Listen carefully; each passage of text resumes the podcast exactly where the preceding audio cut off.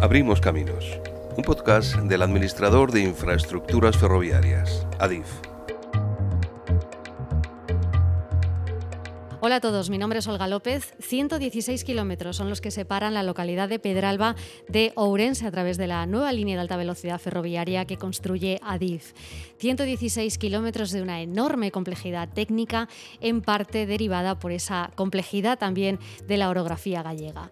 De eso precisamente vamos a hablar en los próximos minutos y también de la tecnología aplicada al medio ambiente porque esto ha tenido un papel fundamental en la construcción de esta línea de alta velocidad. Pero para ello quiero dar la bienvenida al invitado de hoy, Juan Pablo Villanueva. ¿Qué tal? Hola Olga, ¿qué tal? Juan Pablo, tú eres director general de construcción de alta velocidad en Adif y además eh, tu carrera ha, sido, ha estado ligada ¿no? casi desde el principio a esta línea de alta velocidad. Sí, efectivamente. La verdad es que todo mi, desarrollo profesional ha estado ligado a la línea de Galicia, inicialmente en el tramo Orense-Santiago, donde participé como el tier de obra. De hecho, eh, pues tuve la, la oportunidad y, y el privilegio de participar como director de obra en la ejecución del viaducto del río Ulla el viaducto del río Ulla, que, que, muy conocido porque se ha llevado muchos premios y además a nuestros oyentes del podcast hay que decirles que, que, basta con que lo busquen en YouTube, ¿verdad? Y aparecerán un montón de imágenes. Es un, es un viaducto de una enorme belleza. Sí, es un viaducto muy reconocido, ha, ha tenido eh, algunos premios y la verdad es que destaca sobre todo por, aparte de por, por la propia estructura, porque tiene una altura reseñable, pilas de, de 100 metros de altura, por un gran vano eh, central de 128 metros, un arco que se ejecutó por avances sucesivos, que salva el lic del, del río Ulla, que es un, es un, todo esto es un entorno de muchísimo valor ambiental. Y además tiene la particularidad todo este, toda esta zona que un, poquito a 100 metros aguas arriba eh, eh, se encuentra el antiguo viaducto ferroviario de Gundián, que es una estructura que se finalizó en el año 1958 y con eso, con ese, hito, se completó lo que es la, línea eh, a Santiago. Juan Pablo, tú como, ingeniero y además como responsable de, de un equipo, eh, cuando ves ese primer tren comercial pasando por una línea, en este caso de alta velocidad, que, que, en la que has participado en la construcción, ¿cómo te sientes? ¿Cuáles son esas sensaciones? Pues tienes una sensación de, de satisfacción total, ¿no? Detrás de, de, de, lo que es el, la, la, finalización de una obra de esta envergadura, pues hay muchísimas horas de, de trabajo, de un equipo muy completo de gente que, que está eh, al frente de las direcciones de obra, de gerencias y que al final eh, hay muchísimas dificultades, tanto técnicas como administrativas, que hay que salvar para finalmente eh, ver pasar el primer tren. ¿no? Sí, que al final lo que hace es que muchísima gente se beneficia de todo, de todo eso. ¿no? Es una infraestructura al final para la sociedad. Sí, efectivamente. Al final eh, los empleados de ADIF pues tenemos una importante vocación de servicio público y al final pues, pues nuestra finalidad es que las infraestructuras eh, estén al servicio de la sociedad. ¿no? Uh -huh. Entonces la conclusión de una línea pues al final se traduce en que puedan circular eh, trenes uh -huh. y que mejore la conectividad entre las ciudades. Al final eso redunda en un beneficio claro social. Retomando un poco eh, lo que estábamos hablando de ese esfuerzo y ese final, ¿no? esa satisfacción final de ver eh, por fin la obra eh, terminada y ese tren comercial, al final, como tú decías, sois un equipo eh, a vosotros además tenéis la peculiaridad de que pasáis mucho tiempo fuera de casa. Eh, ¿Cómo se lleva eso cuando se está tanto tiempo fuera? Pues se lleva eh, pues como, como se buenamente puede, ¿no? se puede llevarlo pero realmente eh, disfrutamos todos los que participamos en, en, actuaciones de esta envergadura.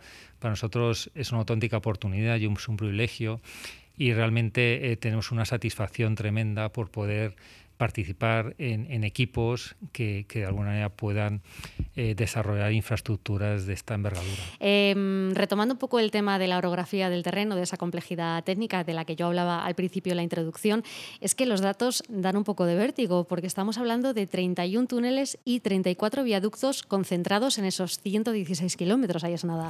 El 75% de, de, lo que son los, el tramo discurre entre túneles y viaductos, ¿no? El túnel es, es de alguna manera mmm, el elemento eh, principal de, de, la infraestructura y, eh, y en 77 kilómetros eh, discurren una doble plataforma, uno para cada vía. Esto, esto, está motivado precisamente por las necesidades de evacuación en caso de que haya un accidente en uno de los túneles. ¿no? Entonces, la evacuación normal podría ser eh, haciendo, habilitando una galería al exterior pero eso es una solución compleja en terrenos tan montañosos y mentalmente tampoco es la mejor. ¿Por qué? Porque tendrías que dotar de acceso carretero a esos enclaves y a esas salidas de emergencia. ¿no? En cambio, si vas a una solución con doble tubo, pues lo que vas haciendo son conexiones cada 500 metros entre, ambos los tubos. En caso que haya un accidente en uno de los tubos, la evacuación sería por el tubo anexo. Claro, sería un tubo limpio y un tubo sucio, por decirlo de alguna manera. Efectivamente. Eh, de esos 34 viaductos también, yo sé que esto es como preguntarte que a, qué, a cuál de tus hijos quieres más, pero eh, son 34 viaductos. Alguno tiene que haber que a ti te haya, eh, no sé, hecho más tilín, ¿no? ¿Cuál de esos 34 viaductos dices, jo, este es espectacular? hay, un viaducto, hay, un viaducto, que es muy singular, que es el del Teixeiras. El viaducto Teixeiras está en un enclave que, que está dominado por el LIC de Río Támega, que es un, un lugar de interés comunitario, y que ha habido que ejecutar un viaducto con un vano central de 132 metros precisamente para no afectar a la vegetación de ribera. Y la particularidad es que se ha salvado con el abatimiento de dos semiarcos que de alguna manera se ejecutaron en una posición sensiblemente vertical y con un abatimiento de alguna manera conformaron un punto central sobre el cual apoya el tablero del viaducto. Porque nos enteremos un poco de esto visualmente, que yo sé que es complicado explicarlo aquí en un podcast, pero son dos semiarcos efectivamente formando como una especie de semicircunferencia, vamos a decirlo así, que están en situación, digamos, vertical y se van uniendo poco a poco, poco a poco, poco a poco. Eso es lo que llamamos el abatimiento en un punto central, ¿no? Sí, efectivamente. Lo que, lo que se hace es, es em, se van ejecutando en posición semi-vertical eh, anexos a las pilas adyacentes, se llevan una rótula de alguna manera en la parte inferior, entonces con un sistema de cables, de alguna manera lo que se van es abatiendo, se van soltando de alguna manera y por efecto de la gravedad tú los vas reteniendo y de alguna manera los vas abatiendo hasta que eh, en la clave se encuentran, las macizas, y de alguna manera ese sea el punto y el apoyo sobre el cual apoyará el futuro tablero. Es una operación compleja esta. ¿eh? Es una operación muy compleja porque las pilas tenían 100 metros de altura, entonces en los abatimientos, efectivamente, para que converjan luego y se encuentren los dos semiarcos en el mismo punto, pues efectivamente requiere de una precisión enorme en cuanto a la ejecución de las propias rótulas, porque cualquier desviación pues haría que los arcos no se encontrasen en el proceso de abatimiento. Em, volviendo al tema del tramo y esa complejidad técnica, también hay otro dato particular aquí.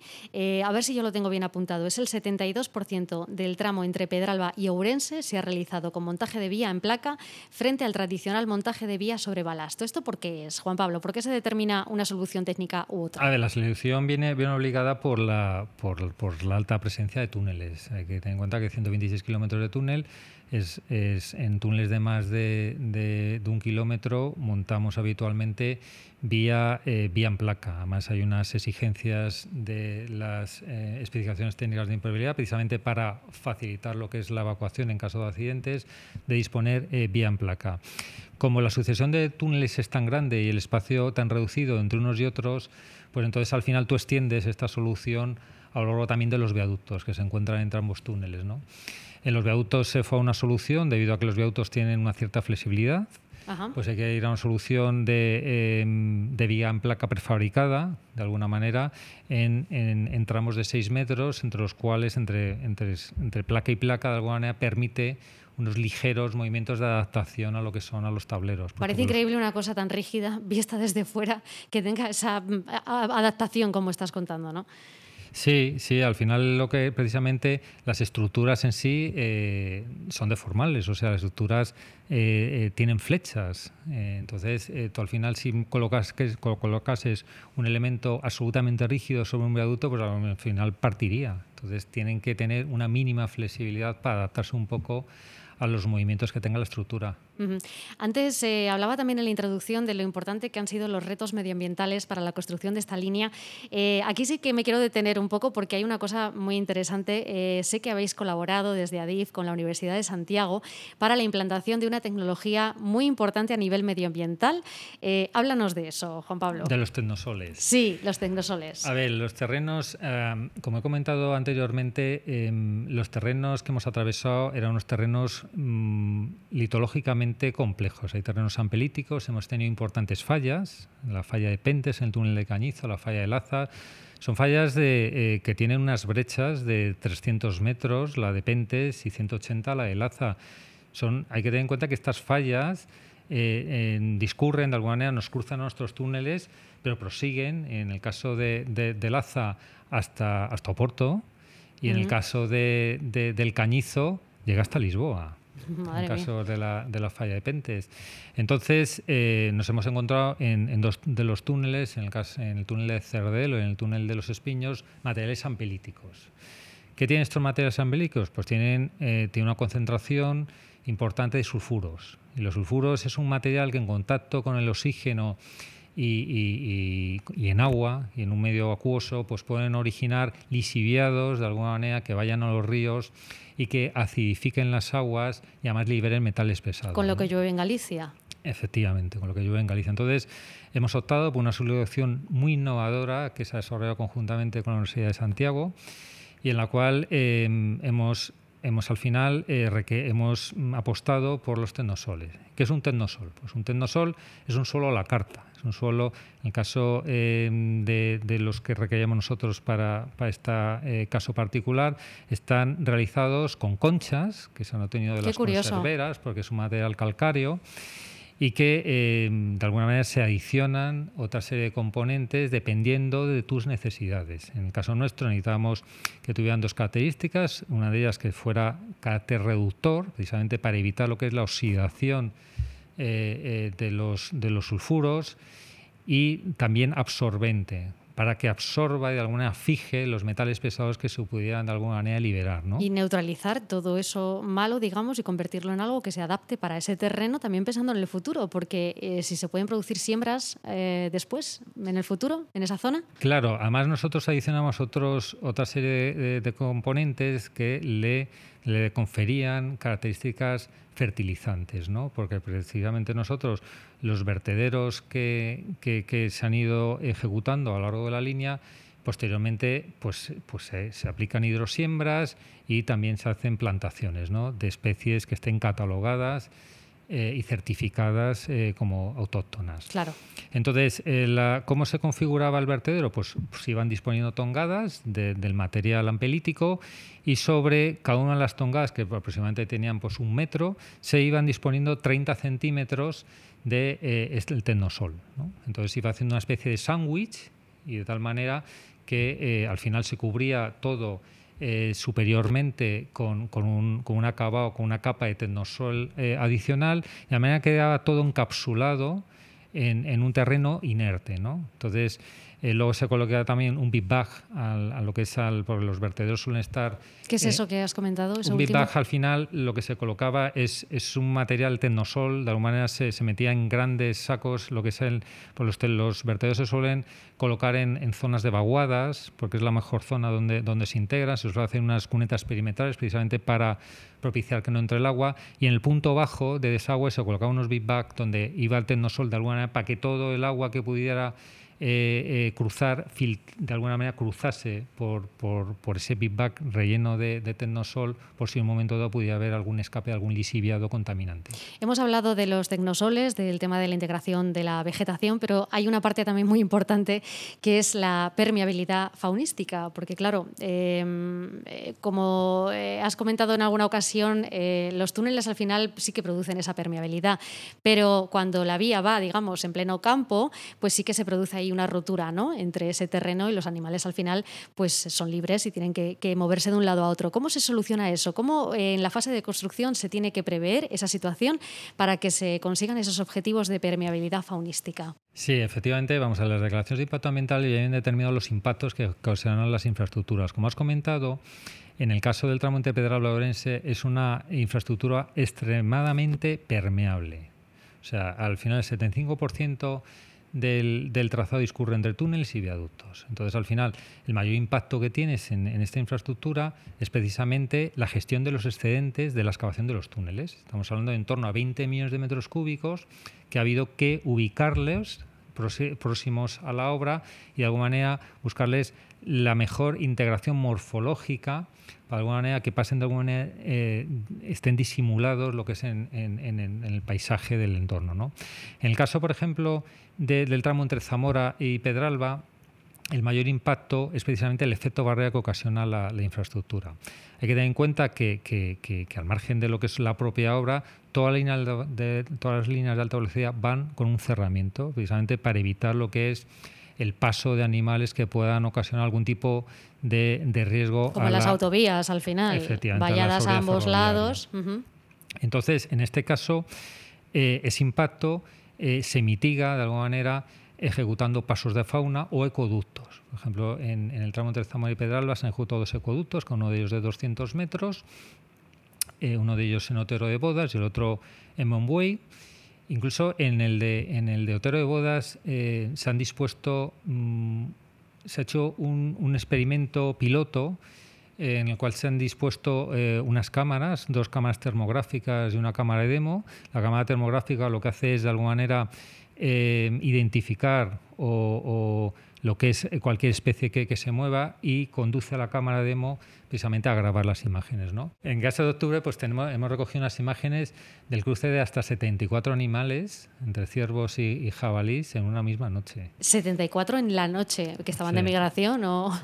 Increíble. Son una zona, no, o sea que hay muchísimos por esa zona. ¿eh? Sí, la Sierra de la Culebra es muy rica en, fauna y, y, la verdad es que bueno, pues eso está identificado en el estudio de impacto ambiental y de ahí que de alguna manera se ejecutasen, pues en este caso estos dos ecoductos y otra serie de pasos de fauna a lo largo de esos 110 kilómetros que separan Zamora de Pedralba. Claro, es que al final efectivamente el progreso eh, no puede ir por un lado y el equilibrio con el medio ambiente por el otro. Siempre hay que buscar ese punto medio, ¿verdad?, entre avanzar y seguir respetando el medio ambiente, en este caso, pues las propiedades faunísticas tan, tan ricas de esa zona de la que estabas hablando, ¿no? Efectivamente, es una señal de nuestra identidad, Adif, que es la sostenibilidad ambiental. Es eh, tan importante como los retos técnicos de los que hablamos, es integrarlo, ¿verdad?, eh, porque al final el planeta es lo que vamos a dejar de herencia a todos. Somos una empresa pública que tenemos muy claro que tenemos una vocación de servicio público y, no nos movemos meramente por, intereses comerciales, sino que que tenemos al final eh, una responsabilidad muy importante medioambiental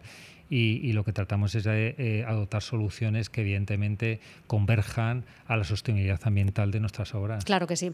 Eh, cambiando un poco de tema, Juan Pablo, porque seguramente que a los oyentes del podcast les interesa mucho saber cuánto tiempo van a tardar entre salir de Madrid y comerse unos percebes en La Coruña ese mismo día. A ver si es posible. ¿Yo puedo salir por la mañana y comerme los percebitos a las dos? Perfectamente.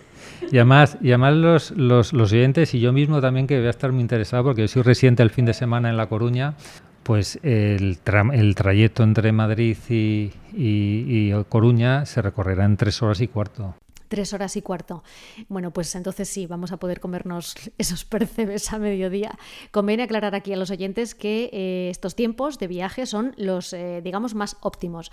Luego va a depender, lógicamente, pues de la velocidad a la que vayan los trenes y de esas paradas comerciales que vayan haciendo los, eh, la operadora, en este caso, en el trayecto desde Madrid hasta A Coruña. Efectivamente. Bueno, pues cambiamos un poco ya de tercio, si te parece, Juan Pablo, porque ahora que estamos hablando, estos retos son, son muy importantes en la época que nos ha tocado vivir, que es el respeto al medio ambiente. Yo creo que hay una eh, grandísima concienciación últimamente sobre este tema.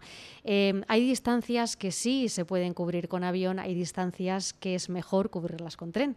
Y quizá, eh, ¿qué me vas a contar? Estas tres horas y cuarto el tiempo que pierdes en ir al aeropuerto, ¿verdad? El tiempo que tienes que estar allí con antelación, esto en el ferrocarril no pasa.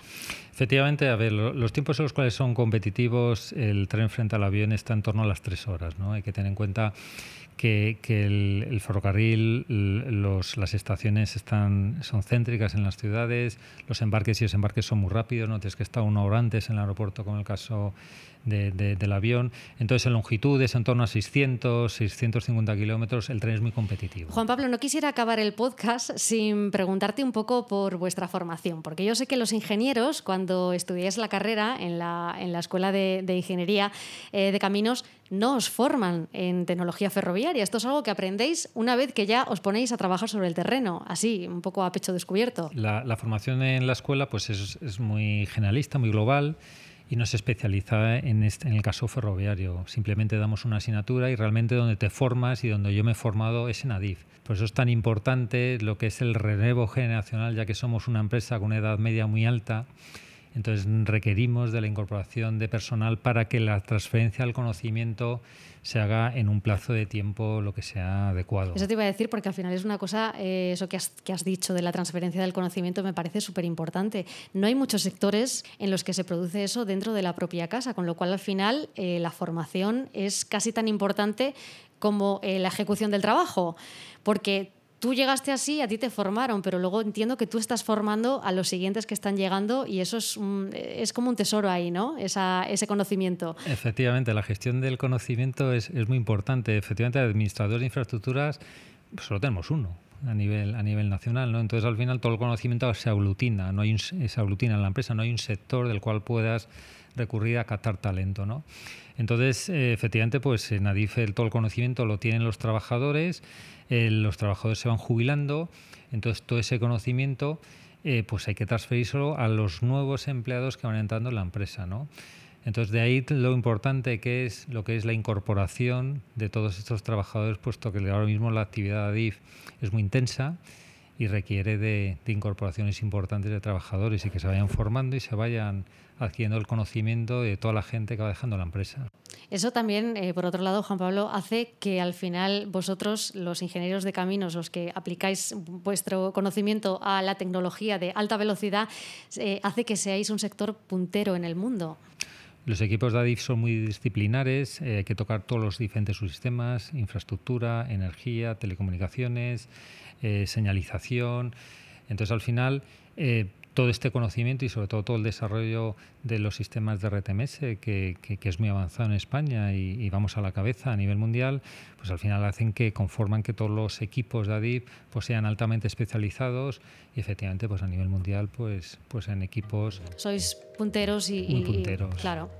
Eh, oye, pues la enhorabuena ¿eh? desde, desde aquí. Juan Pablo, un placer haberte, haberte tenido. Espero que no sea la última vez que, pasas por los micrófonos. Eh, a vosotros solamente me queda emplazaros ya al próximo podcast en donde vamos a tratar seguro temas tan interesantes como el de hoy, siempre, siempre ligados al mundo de la movilidad ferroviaria. Hasta la próxima, Juan Pablo. Hasta la próxima, muchas gracias, ha sido un placer y a vuestra disposición para futuros podcasts. Pues muchas gracias, Juan Pablo, lo tendremos en cuenta. ¿eh? Gracias, Olga.